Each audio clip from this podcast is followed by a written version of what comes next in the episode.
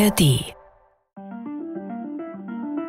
Der Kurfürstendamm in Berlin, der ist Einkaufsstraße und Rennstrecke in einem. Jeden Tag, vor allem jede Nacht, fahren Leute mit ihren Sportwagen dort illegale Rennen. 2016 kam es dabei sogar zu einem tödlichen Unfall. Aber die Rennen gehen weiter. Ich bin Johannes Nichelmann und das hier ist Deep Doku. Für das RBB Fernsehen wollten meine Kollegen Jan Wiese und Adrian Batocha wissen, wie diese Szene funktioniert. Wo kriegen die Raser ihre Autos her? Wer profitiert am Ende davon? Sie haben nicht nur mit einem der Raser gesprochen, sondern auch mit einem Sonderermittler der Polizei. Ihre Recherche führt sie sogar bis nach Polen. Die Autoren Roman Ruthardt und Jan Vollmer haben aus der Fernsehreportage eine Audiostory für die Doku produziert.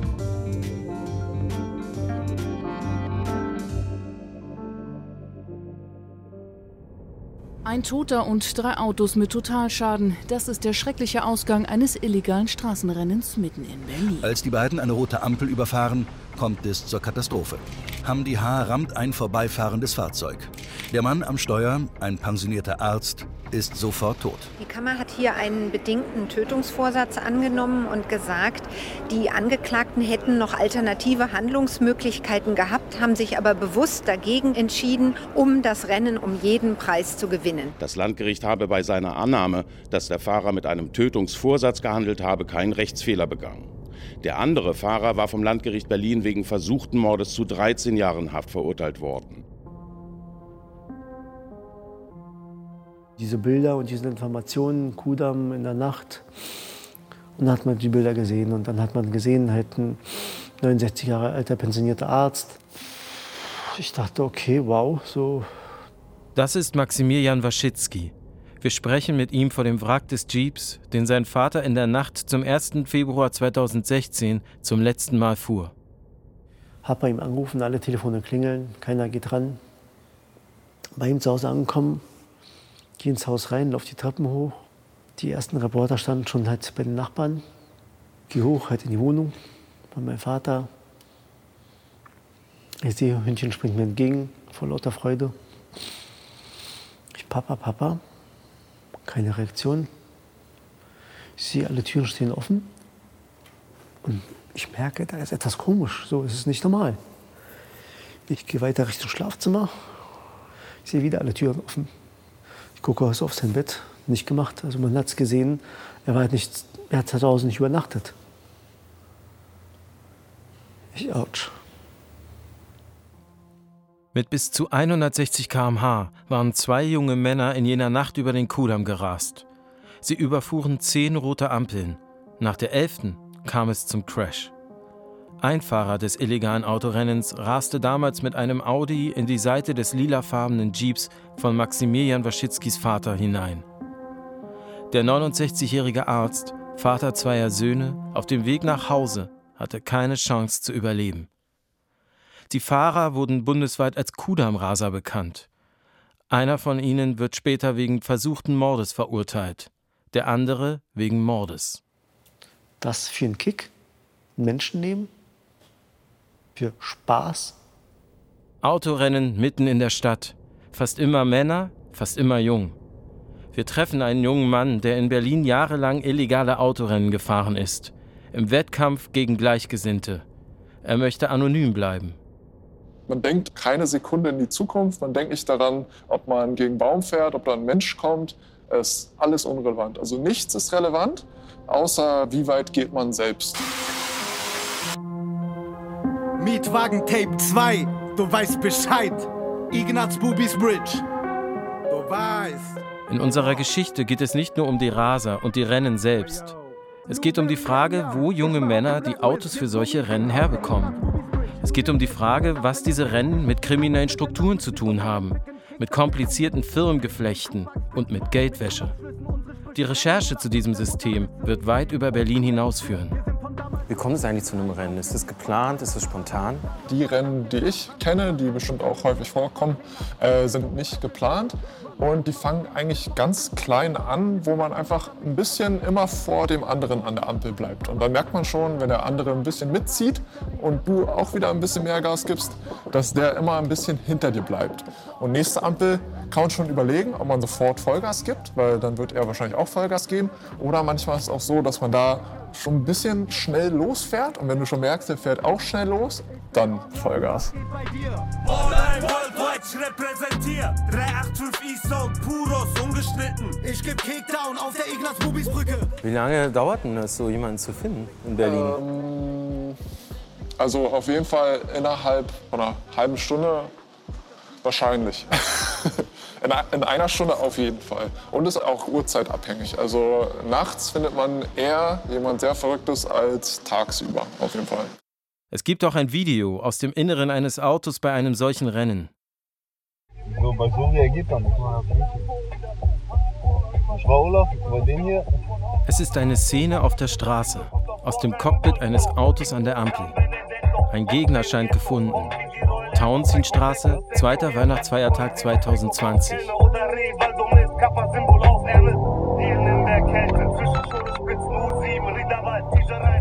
Mit diesem Fall hat sich Andreas Winkelmann ausgiebig beschäftigt. Andreas Winkelmann verfolgt Autoraser in Berlin im Auftrag des Staates. Wir sprechen mit ihm in seinem Auto auf dem Kudamm. Bin immer gerne Auto gefahren und bin auch kein Autohasser. Eher im Gegenteil, ich mag Autos. Nur vernünftig umgehen muss man damit. Ist so. Aber ich kann die jungen Männer ihre Faszination schon verstehen. Andreas Winkelmann zeigt uns das Video von dem illegalen Rennen. Es findet etwa 400 Meter von der Stelle statt, an der 2016 der Vater von Maximilian Waschitzki getötet wurde. Geplante Rennen, spontane Rennen, was, was sehen wir da? Ja, das ist so ein typischer Fall eines nicht geplanten Rennens. Die Beteiligten kennen sich nicht. Die zufällige Begegnung im Straßenverkehr, äh, so eine leichte wechselseitige Provokation. Da ist richtig Emotion hinter. Da will man sich äh, betteln untereinander. Ähm, Kudam Rasa, sagt der eine auch noch. Der Vergleich ist schon fürchterlich, finde ich. Das Schicksal des Getöteten scheint dabei ja keine Rolle zu spielen. Es ging nur um das Rennen, um das, äh, das sich messen wollen. Um mehr geht es dabei nicht bei den Beteiligten. Ja.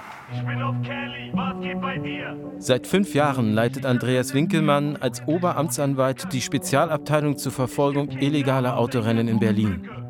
Deren Ermittlungen führen zu rund fünf Verfahren, jede Woche. Dabei steht auch ein Mann vor Gericht, der mit bis zu 160 km/h durch Berlin gerast ist, auf der Flucht vor der Polizei, mitten durch die Stadt. Denn auch das gilt vor dem Gesetz als illegales Autorennen, rücksichtsloses Alleinrasen.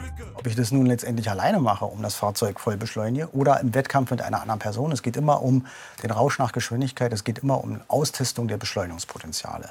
Wie kriege ich das Auto möglichst schnell voran? 2017, im Jahr nach dem Tod von Maximilian Waschitzkis Vater, verabschiedet der Bundestag den sogenannten Raser-Paragraphen. Seitdem sind illegale Autorennen eine Straftat. Auch hemmungslose Polizeifluchten zählen dazu, genauso wie die sogenannten Einzelrennen. Andreas Winkelmann zeigt uns ein Video aus einem Polizeiauto bei so einer Flucht. Der Raser schießt quer durch den Verkehr. Linker Fahrstreifen, Doppelheinrich, rechter Fahrstreifen, oh, fast oh, ein oh, oh. Verkehrsunfall. Gefährdet andere Verkehrsteilnehmer. Fahren jetzt beide nebeneinander. Am Zebrastreifen wird überholt. Gegenverkehr musste abbremsen. Beschleunigt sehr stark weiter. Es bleibt dem Zufall überlassen, ob jemand zu Schaden kommt. Das bestätigt auch der junge Mann, der selbst einmal Autorennen in der Stadt gefahren ist. Der eigentliche Kick, wo man komplett ausschaltet, ähm, ist wirklich ab dem Moment, wo man halt Vollgas gibt. Dann ist eigentlich, äh, hat man keine Gefühle mehr, sag ich mal. Alles ist egal in dem Moment. Ob du jetzt stirbst dabei, gegen einen Baum fährst, ob da jetzt ein Auto kommt, ob da jetzt ein Mensch über die Straße rennt, alles egal. Gab's, gibt's, gab's da während eines Rennens auch mal Raum für Angst? Nee, also Angst, glaube ich, null. Keine Angst vor der Polizei, keine Angst vor Unfall, vor nichts Angst. Gar nichts. Der Fall des Kudam-Rasers empörte die gesamte Republik. Die beiden Fahrer des Rennens wurden wegen Mordes angeklagt. Erstmalig in der deutschen Rechtsgeschichte. Das Interesse ist groß. Doch all das kann den Sohn des Getöteten wenig trösten. Das Geschehene wollte ich am liebsten eigentlich rückgängig machen. Würde ich gerne immer noch. Geht leider nicht. Und mein Vater ist ja nur einer von vielen, dessen Leben ja sinnlos genommen wurde. Für ein Stückchen Kick. für ein bisschen Spaß. Um zu erfahren, wie schnell solche Raser tatsächlich gefahren sind, lässt Andreas Winkelmann die Autos beschlagnahmen und von einem Gutachter untersuchen. Die Daten aus einem der Raserautos sagen noch mehr über das Verhalten der Fahrer aus. Sie verraten eine weitere Tragödie. 90 Meter vor dem Crash, die rote Ampel im Blick, geht der Fahrer kurz vom Gas, überlegt und gibt wieder Vollgas. Die Bremse bleibt unberührt. Das bestätigt Kfz-Sachverständiger Dr. Michael Weide, der den Unfall für das Gericht rekonstruiert hatte. Wer so lange auf dem Gaspedal steht, dass er das Gaspedal bis zum Bodenblech durchdrückt, der möchte das Maximum an Geschwindigkeit haben. Und dann in der Kombination kurz vom Gas weggehen, genau an der Stelle, wo man eigentlich hätte bremsen und das Ganze vermeiden können, das führt dann bei den Richtern zu der Überzeugung, das war gewollt. Deshalb entscheiden die Richter, es war Mord. Doch die Fahrer gehen mehrfach in Revision. Es wird ganze sechs Jahre dauern, bis alle Prozesse beendet sind. Am Ende wird ein Fahrer wegen versuchten Mordes und der Fahrer des Audis wegen Mordes verurteilt. So ein Ereignis wie 2016 auf dem Kudamm, bei dem ein unschuldiger Mensch getötet wurde durch ein Autorennen. Hat das zu einem Umdenken bei dir geführt? Nee, kein bisschen, ehrlich gesagt. Also gar nicht. Ich weiß, ich habe damals halt davon gehört und ja, es war halt schlimm, aber das, was die gemacht haben, hatte irgendwie nichts mit mir zu tun. Einfach. Deswegen war es mir egal. Schlagzeilen hier, Schlagzeilen da, Plan einen Plan, macht Schlagzeilen. Ich nehme es Abschreckend waren die Urteile nicht. Die Anzahl illegaler Autorennen. In Berlin stieg sie in den Jahren nach dem Kudamm-Fall stetig. Weit über 500 Ermittlungen führte Winkelmanns Einheit 2021. 97 Prozent der Täter sind Männer. Ich nehme es in Kauf. Keiner redet sich raus, auch wenn es heißt, wir gehen ewig im Bau. Ich nehme es in Kauf. Teure, leistungsstarke Autos. In Musikvideos der Gangster-Rap-Szene spielen sie eine herausragende Rolle. Orkan Che ist einer der Regisseure dieser Szene. Seine Handschrift prägt die Videos der großen Stars. Action! Ich versuche halt ein Auto abzufilmen, als ob das ein Superstar wäre. Warum Autos? Autos ist quasi zu vergleichen, so wie der Schmuck oder die Models in den Videos. Man schmückt sich quasi so ein bisschen damit. Also wenn man diese Autos zeigt, zeigt man, ey, ich habe es geschafft. Ja, guck mal, wo ich bin. Ich präsentiere es euch. Und das zeigt man mit teuren Autos. Das zeigt man mit teuren Autos, das zeigt man mit teuren Schmuck, das zeigt man mit teuren Villen, das zeigt man einfach mit allem, was man früher quasi nicht hatte und wovon man geträumt hat und es quasi nur aus dem Fernsehen kannte. Orkan Che hat sich hochgearbeitet. Häufige Schulwechsel, Gelegenheitsjobs, bis er bei McDonalds hinschmiss und sich das Handwerk des Regisseurs selbst beibrachte.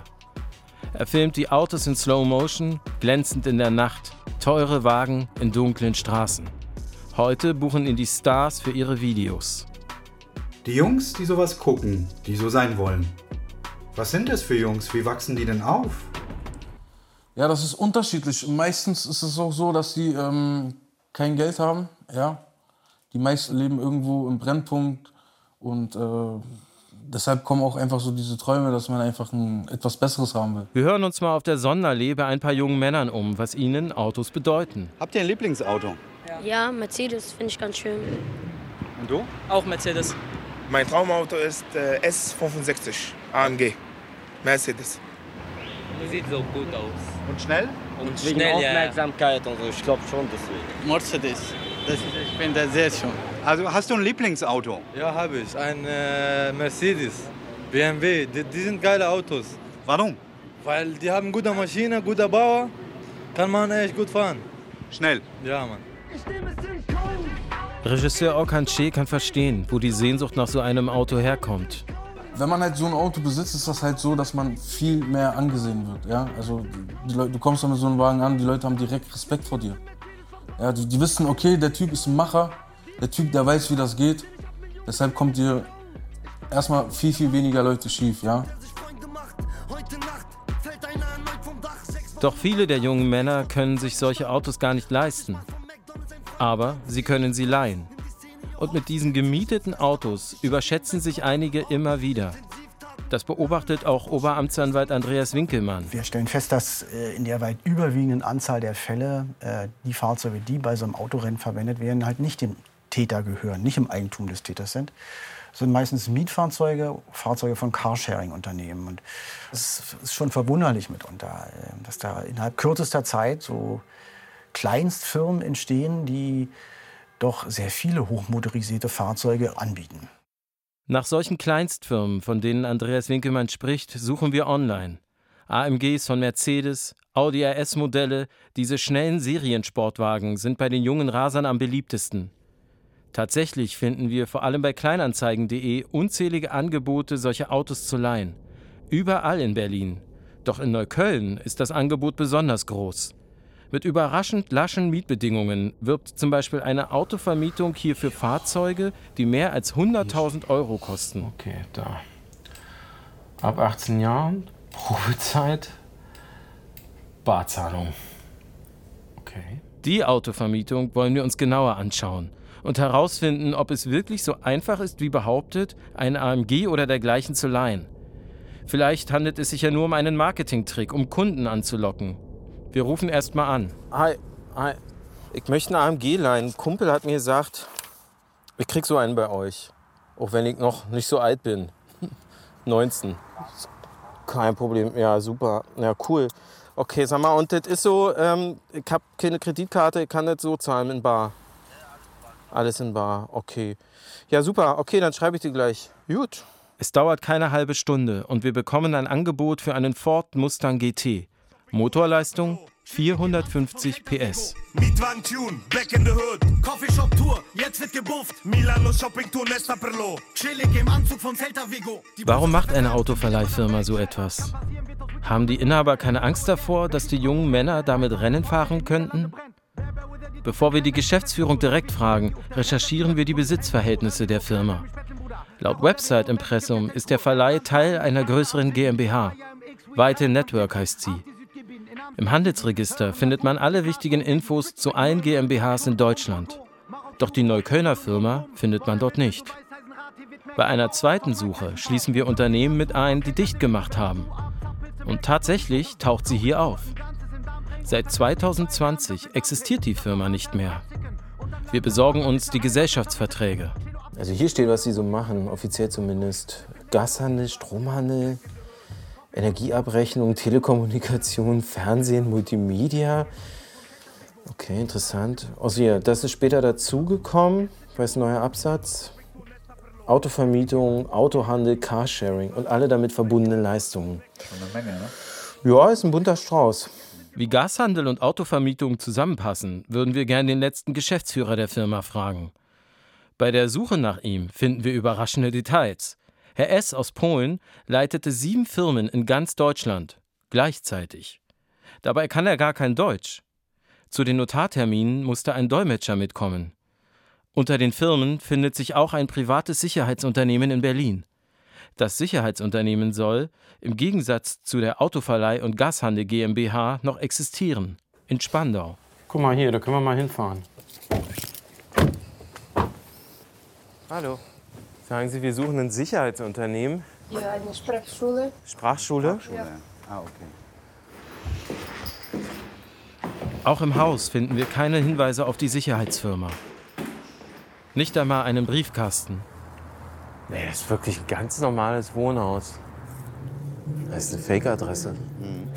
Die Sicherheitsfirma scheint es nicht zu geben. Vielleicht finden wir Herrn S. bei einem seiner anderen Unternehmen. Eine niedersächsische Gerüstbaufirma, eine Personalagentur im Ruhrgebiet, ein Frankfurter Bauunternehmen, eine Logistikfirma in Bremen. Wir versuchen es per Telefon. Da rufen wir auch nochmal an. 040. Die gewählte Nummer ist nicht vergeben. Überprüfen Sie bitte die Nummer und versuchen Sie es erneut. Die Nummer ist nicht vergeben. Also hier erreichen wir ihn auch nicht. Keine dieser Firmen scheint noch zu existieren. Krasse Nummer ist ja. Ihr Geschäftsführer, immer derselbe Mann, ein Phantom. Prestige Rent. Auch in Polen soll er eine Firma namens Prestige Rent leiten, im vier Stunden entfernten Wrocław. Fahren wir nach Wrocław. Mietwagen Tune, Black in the Hood. Coffeeshop Tour, jetzt wird gebufft. Milano Shopping Tour, Nesta Perlo. Chillig im Anzug. Diese Firma Prestige Rent hat, ganz wie die liquidierte Neuköllner Autoverleih GmbH, eine Vielzahl von Geschäftszwecken. Maklerbüro, Agentur, Versicherungen soll sie auch vertreiben. Wir fahren zu der angegebenen Adresse und stehen vor einem Parkplatz und einer Autowerkstatt. Also in der Versicherungsagentur äh, sieht es hier nicht so aus. Ne? Hallo, guten Tag. Wir suchen den Herrn und seine Firma Prestige Rent. Tutaj firma Prestige Rent, nie? Kennen Sie die? Nee, du, der Name ist völlig unbekannt. Okay. Der Mann, mit dem ich gerade gesprochen habe, der hat hier eine Autowerkstatt seit 22 Jahren. Und sowohl der Name des Mannes als auch der Name der Firma ist ihm völlig unbekannt. Was uns jetzt noch bleibt, ist die Anschrift von Herrn S. Auch sie finden wir in einem Vertrag, den ein deutscher Notar beglaubigt hat. Wir fahren nach Legnica, eine kleine Stadt etwas westlich von Wrocław. Und auf Facebook stoßen wir unter seinem Namen auf ein unbenutztes Profil mit einem Foto. Genau, das war die sechste. Die Adresse führt zu einem ziemlich heruntergekommenen Mehrfamilienhaus in einem Wohngebiet der Kleinstadt. Oh, hier sind ja keine Namen. Das ist natürlich doof. Äh, okay. Mal Leute fragen. Da müssen wir Leute fragen. Wir versuchen es auf der Straße vor dem Haus. Entschuldigen Sie bitte. Wir suchen den Herrn, der soll hier wohnen. Kennen Sie den? domu. Mariusz Robert. Nie znam. Nie zna pani, nie? Nie A znam. zna pani może tego pana? Oh, das weiß ich nicht. ten? Kennen Sie nicht. Und kennen Sie den hier? Widzi pani coś? Cholera, und taka morda. Ist er das? Verdammt. Diese Fresse kenne ich doch. Kennen Sie den hier? Den kenne ich. Der schleicht hier immer besoffen rum. Der ist durch. Ja klar, der wohnt hier. Hier vorne? Aber ich weiß nicht, in was für einem Zustand er ist. Er wohnt wirklich hier. Der Geschäftsführer und Eigentümer eines kleinen Firmenimperiums. Er soll betrunken hier um den Platz vor dem Haus schleichen. Wir haben den Verdacht, dass dieser Mann ausgenutzt wird. Die Frage ist, für was und von wem? Nach zwei Stunden Warten kommen wir ins Haus. Ganz oben soll seine Wohnung sein. An der Klingel seiner Wohnungstür steht kein Name.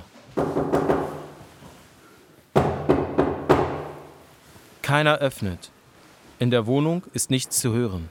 Ich würde sagen, wir versuchen mal morgen den mal zu finden, oder? Es ist früh am Morgen. Wir hoffen sehr, den Mann heute anzutreffen. Eine Nachbarin lässt uns ins Treppenhaus. Sie erzählt uns dort, was sie über Herrn S. weiß. Ja, der wurde hier schon öfter abgeholt. Lass mal laufen. Der wurde hier abgeholt? Da vorne auf der Straße. Wer hat ihn abgeholt? Mercedes, S-Klasse. Können Sie das beschreiben? Das war vor zwei, drei Jahren. Was war da? Na, der ist eingestiegen und weggefahren. Schick angezogen. Im Nadelstreifen. Wir klopfen wieder ein paar Mal an der Tür. Ich probier's noch einmal und wenn er nicht aufmacht, gehen wir, okay? Und tatsächlich macht uns jemand auf. Ein Mann mit zerzausten grauen Haaren, freiem Oberkörper und Tätowierungen. Jetzt kommt er. Lass mal laufen. Dobre. Hallo, guten Tag. Was? Dobre, Batoha, my z Pelina jesteś. Guten Tag, hallo, Batoch aus Berlin. Können wir sprechen? Wir wollen gern mit Ihnen sprechen über die Firmen, die Sie in Berlin haben. Ist das okay? Können wir sprechen? Kann ich mich schnell anziehen? Ja klar, ziehen Sie sich an. Die Wohnung ist heruntergekommen und dunkel. Es riecht fürchterlich nach Alkohol und Urin. Herr S. hat sich ein olivgrünes T-Shirt mit ein paar Löchern übergezogen. Eine Frau neben ihm auf der Couch stopft sich eine Zigarette.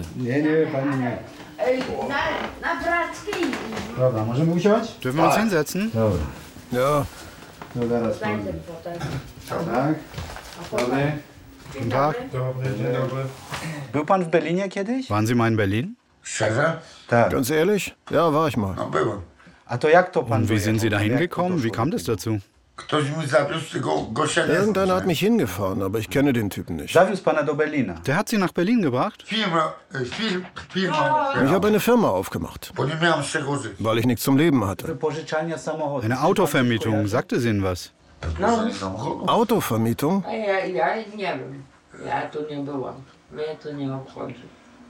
Ja, Waren Sie mal bei einem Notar? Einmal war ich, aber ich weiß nicht wo. Wie viel haben Sie dafür gekriegt? Wissen Sie es noch? Um ehrlich zu sein, 100 Zloty. 100 Sorte, 25 Euro. Und Sie haben sie nach Berlin gebracht und hier wieder zurück? Ja. Aber den Typen, äh, ich fuhr mit dem Auto. Der hat sich nicht mal vorgestellt. Und was war das für ein Auto? Was weiß ich? Hab keine Ahnung von Autos. Roll ich wie ein Ghetto-Präsident. Mein Benz. Verteidig gratis T-Shirts an die Fans. Mein Benz. Siehst du meine Königskette? In mein Benz. Uns wird klar, der Autoverleih in Neukölln, der jungen Männern problemlos 500 PS Autos verleiht, hatte bis vor zwei Jahren einen Strohmann als Boss. Die GmbH hinter dem Verleih existiert nicht mehr. Damit stellt sich die Frage, was ist das für ein Laden? Wem gehört der? Das möchten wir von den Mitarbeitern des Verleihs gerne selbst erfahren. Doch in der Autovermietung treffen wir nur eine Büroassistentin. Sie ist zwar freundlich, aber kurz angebunden. Sie gibt uns die Nummer des Geschäftsführers, wie sie sagt. Ein gewisser Herr M.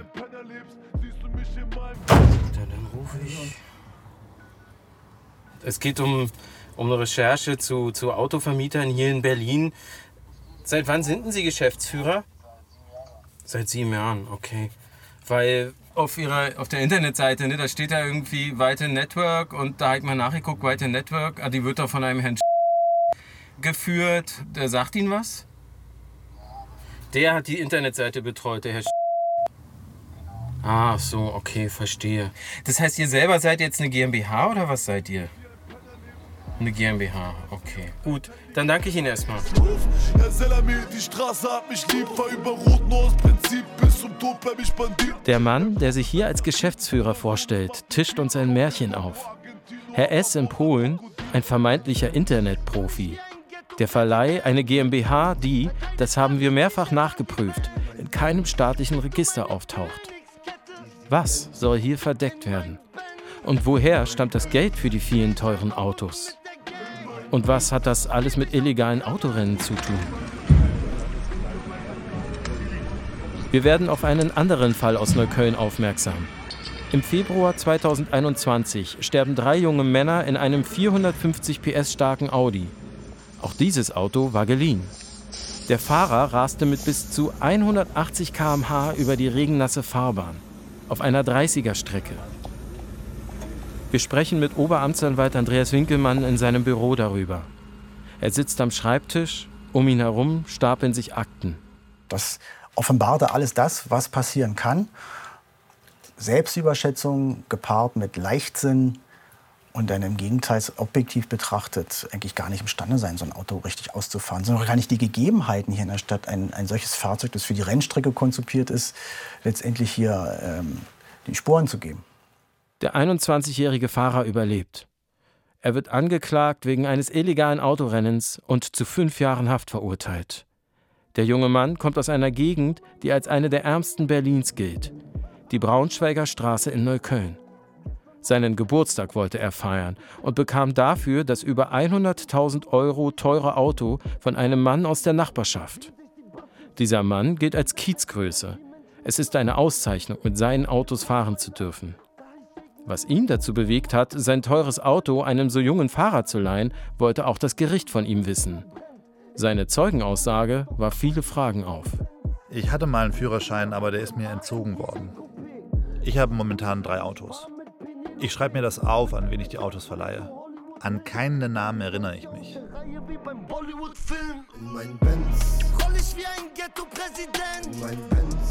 In Pressearchiven finden wir den Namen dieser Kiezgröße. Eines seiner Autos war in eine Polizeiflucht verwickelt. Der Fahrer, ein bekanntes Clanmitglied, verletzte dabei einen Polizisten. Es fielen Schüsse auf offener Straße. Und wir erhalten einen Tipp. Die Kiezgröße soll einen Autoverleih auf kleinanzeigen.de betreiben. Wir finden zwar den Autoverleih auf Kleinanzeigen, aber die rechtlichen Angaben dort sind fragwürdig. Hm. Ja, die ist fake, so sieht keine Steuernummer aus. Die Dream Autovermietung GmbH soll ihren Sitz in Neukölln haben, in der Nähe der Braunschweiger Straße. Wir wollen sehen, wie die Autovermietung aussieht. Das ist das Haus da, ne? Das müsste die 12 sein. Äh, guck mal, das ist doch Kita oder Hort. Ein Autoverleih ist weit und breit nicht zu sehen. Nur Kinder. Wir fragen bei der Kita-Leitung nach, ob sie eine Autovermietung unter dieser Adresse kennen. Dass hier Autos verliehen wurden unter dieser Adresse? Nein, definitiv nicht. Auffällig ist, der Block, in dem die Kiezgröße lebt, steht direkt nebenan. Uns liegen Unterlagen vor, wonach der Mann aus der Braunschweiger Straße seine Autos in einer bestimmten Werkstatt hat reparieren lassen. In Steglitz. Inzwischen ist sie geschlossen. 2017 sorgte diese Werkstatt für Schlagzeilen. Die Polizei führte eine groß angelegte Razzia durch, weil von hier aus teure Sportwagen verschwunden sind und in Dubai wieder auftauchten. Schwarze Regentropfen fallen, es ist Fallout, Fallout. Sickern durch die Risse im Asphalt, es ist Fallout. Die Ermittlungen der Polizei führten zu kriminellen Mitgliedern einer bekannten Großfamilie. Wir wollen mit jemandem vom Landeskriminalamt über die Zusammenhänge zwischen Clanfamilien und Autovermietungsunternehmen sprechen und bekommen nach langen Vorbereitungen einen Interviewtermin mit Atam Sharawi. Er leitet die Analyseeinheit zur Bekämpfung krimineller Strukturen im sogenannten Clanmilieu. Wir treffen ihn in seinem Büro. Was wir schon festgestellt haben, mein Bereich ist, dass es zahlreiche Firmen gibt, ähm, die wir eben äh, der Clankriminalität zuordnen, wo wir zum einen wissen, dass viele Personen, die wir der Clankriminalität zurechnen, diese Fahrzeuge nutzen. Ähm, bei bestimmten Firmen wissen wir auch, dass diese Personen auch dahinter stecken. Wir haben natürlich Strohleute eingesetzt, aber sie stecken dahinter und besitzen praktisch diese Firmen und lenken sie auch eingetragener Verein. Hunde kommen nicht rein. Bei unserer Recherche fällt uns auf, dass es mehrere Anbieter mit unterschiedlichen Firmennamen gibt, die auf kleinanzeigen.de genau die gleichen Autos anbieten, mit genau den gleichen Preisen. Sie verwenden auch genau die gleichen Layouts. Die Seiten wirken wie kopiert. Rund 40 Autoverleiher in Berlin ordnet Charabis Abteilung den kriminellen Großfamilien zu. Woher stammt das Geld für die Autos? Und was ist der Zweck dieser Firmen? Diese dubiosen Autovermietungen sind für das kriminelle Milieu in Berlin systemrelevant. Also zweifelsohne. Ähm, und diese Firmen sind einzig und allein dazu gegründet worden, um das kriminelle Milieu äh, mit Fahrzeugen zu versorgen. Sie können gewissermaßen von so einem Kreislauf sprechen, dass äh, sagen wir, inkriminierte Gelder in diese Firmen gesteckt werden, um Fahrzeuge anzumieten etc., damit dann auch in Teilen Geld gemacht wird, äh, wodurch neues Geld generiert wird, was eben dem kriminellen Milieu dann auch zur Verfügung steht. Also Geldwäsche. Ja, also wir gehen davon aus, dass kriminelle Personen hinter diesen Firmen stecken und dort auch ihre Gelder waschen. Ich bin radioaktiv und nicht im Radio, du Peach, es ist Fallout, Fallout. Fick das Grundgesetz, ich brauch keinen Grund, du Keck. Sonny Black ist weg und es wird wieder ungerecht. Fallout. Geldwäsche, kriminelle Clans, Strohmann-Konstrukte, die ins Ausland reichen. Was mit der Frage begann, warum Kleinstmietfirmen sehr teure und sehr schnelle Autos an sehr junge Fahrer verleihen, führte uns tief ins kriminelle Milieu der Hauptstadt. Illegale Autorennen sind dabei offensichtlich nur eine Randerscheinung. Ich habe diverse Videos auf meinem Laptop, auf, auf meinem Notebook. Und ich, denke kann ich in jedem zweiten Video sagen, ein Glück ist da nichts Schlimmeres passiert. Es ist meistens zum Glück nur Blechschiene. Und ich sage es ganz ehrlich, es ist nur eine Frage der Zeit, bis es den nächsten tödlichen Unfall bei einem Kraftfahrzeugrennen gibt.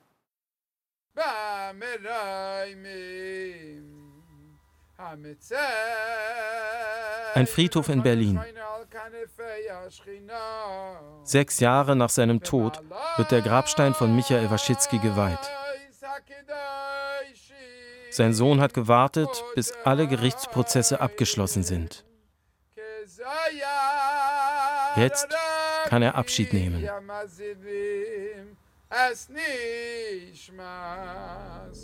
Dr. Michael Ben Gregori.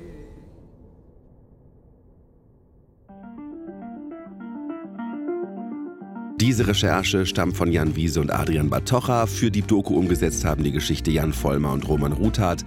Die Redaktion hatte Gabriela Hermer. Deep Doku, jeden Mittwoch eine neue Folge aus Berlin und der Welt in der ARD Audiothek und überall, wo es Podcasts gibt. Bis zum nächsten Mal.